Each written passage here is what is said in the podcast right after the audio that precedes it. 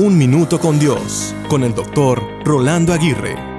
¿Has conocido personas supremamente orgullosas y petulantes?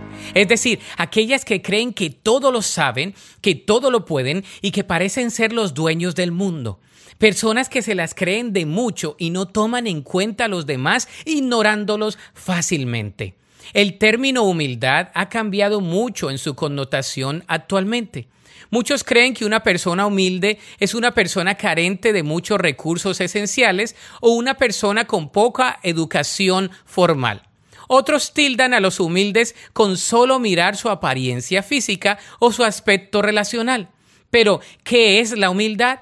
Según el diccionario, la humildad es la virtud que consiste en el conocimiento de las propias limitaciones, debilidades y en obrar de acuerdo con ese conocimiento. La humildad es sumisión y rendimiento. En otras palabras, es reconocer nuestras limitaciones y nuestra necesidad de los demás. Una persona humilde reconoce que necesita de otros y que a su mismo tiempo puede servir a los demás. Una persona humilde trabaja por dejar el orgullo al lado, sirviendo su propósito de servir a los demás.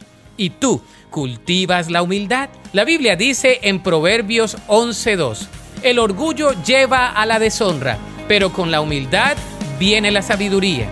Para escuchar episodios anteriores, visita unminutocondios.org.